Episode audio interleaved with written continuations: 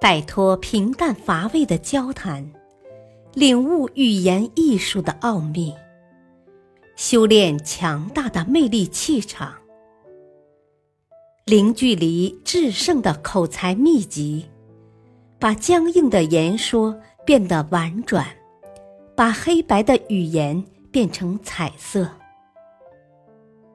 幽默沟通学，作者陈浩，播讲汉乐。第二节，把握幽默的尺度，别让人会错意。第二小节，赞美式幽默不能失了分寸。幽默心得：赞美是讲究原则的，高帽绝对不能乱戴，帽子戴得太高太大，不仅不能博得好感，可能还会让你的形象大打折扣，让对方把你当成谄媚的小人。所以，赞美话要说得幽默且不失分寸。任何人都喜欢正面的赞美，而不喜欢负面的批评。假如我们能真诚的赞美对方，并适当加入一些幽默的元素，不仅能让对方欣然笑纳你的赞美，更能迅速拉近彼此的距离。比如，你要称赞某位男士帅气，可以这样说：“本来一直以自己的风流倜傥。”玉树临风而自豪，一看你我就没这种感觉了。听了这话，对方必然会哈哈大笑。笑具有无法想象的魔力，你只要能让他发笑，那么他就会反馈一些良性的回报，使我们更为自信、更有魅力，进而形成人际关系的良性循环。下面讲个小故事。一只乌鸦站在树枝上，嘴里叼着一块肉。狐狸被肉的香味儿吸引了过来，馋得一个劲儿流口水。为了得到那块肉，狐狸陪着笑脸讨好乌鸦：“乌鸦先生，你的羽毛真漂亮，歌声真优美，他们应该封你为鸟类之王啊！”乌鸦听了，开心的大笑起来。这一笑，肉就从嘴里掉了下来。狐狸在下面恰好接住。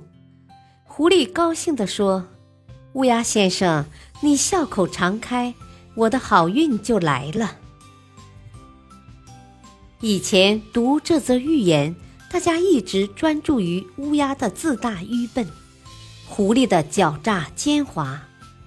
其实，只要换个角度来看，你会发现这个小故事还有另外一层意思。它告诉我们，每个人都喜欢被赞美，赞美就像是一枚糖衣炮弹，我们任何人都无法招架。拿破仑一生建功立业，却极其反感奉承的话。假如有人敢在他面前阿谀奉承，不仅讨不到任何好处。还可能会招致他的训斥。不过，凡事总有例外。他手下的一名士兵就聪明地发现了拿破仑的弱点，让他高兴地接受了自己的赞美。这名士兵是这样说的：“将军，虽然居功至伟，却最不喜欢奉承话。您真是值得我们学习的人啊！”仅仅是这样一句赞美，就让拿破仑笑逐颜开。这名士兵之所以能够让拿破仑接受赞美，就在于他选对了切入点，并给这顶高帽设计了最佳尺寸。他清楚拿破仑脾气秉性，知道他反感奉承，便从这一点入手。对他不喜奉承这一点加以赞美，这个赞美非常的别出心裁，恐怕拿破仑的心里也为自己这一点品质而沾沾自喜呢？这名士兵恰到好处的找准切入点，轻描淡写的说出赞美的话，自然能够化半功倍。由此可见，赞美一定要找准切入点，否则不仅很难让对方开心，还会让人家把你当成虚伪、爱奉承之人。《调穴篇》记载了一件关于苏东坡的趣事。北宋诗人郭祥正有一次途经杭州，把自己写的一首诗拿去给苏轼鉴赏。可能是对诗作太过得意，郭祥正不等苏轼细看，就声情并茂地吟咏起来，直读得感情四溢，声闻左右。读完诗后，郭祥正问苏轼：“请问这诗能评几分？”苏轼不加思索地说：“十分。”郭祥正有点不敢相信，疑惑地问：“苏老师，你不要客气，我这诗真的能得十分？”苏轼点点头说：“你刚才吟诗，七分来自读。”三分来自诗，不是十分又是几分？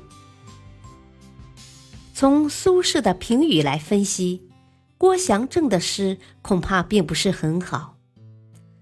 但是郭祥正能如此热衷于写诗，并全心投入的加以朗读，让苏轼也不想泼他的冷水，反而想适当的赞美他一下，以示鼓励。这种赞美自然不能太夸大其词，让郭祥正自己搞不清状况。所以苏轼给他打了个十分，但又告诉他这十分读占七分，诗占三分，使得这赞美有了一种再接再厉的鼓励意味。生活中，假如你不得不说一些赞美话。千万不要咬紧牙关说谎，也没必要把对方吹得天花乱坠。倒不如向苏轼学学，小小的赞美一下，更多的给予鼓励，这比乱扣高帽式的赞美要受用得多。当然，夸奖别人也不能无所顾忌，我们应该本着一颗真诚之心去夸奖别人。不要让别人觉得你言不由衷。另外，我们夸奖的内容应该是对方所在意的，就像那位士兵称赞拿破仑不喜奉承一样，必须把话说到对方的心坎里。比如，见到中年女性，我们可以称赞他们身材苗条、婀娜多姿。遇到老年人，我们就要称赞他们身体硬朗、精神矍铄等等。最后，赞美一定不要太生硬，要加入适当的幽默作为润滑剂。感谢收听，下期播讲：态度友善，幽默不过头。敬请收听，再会。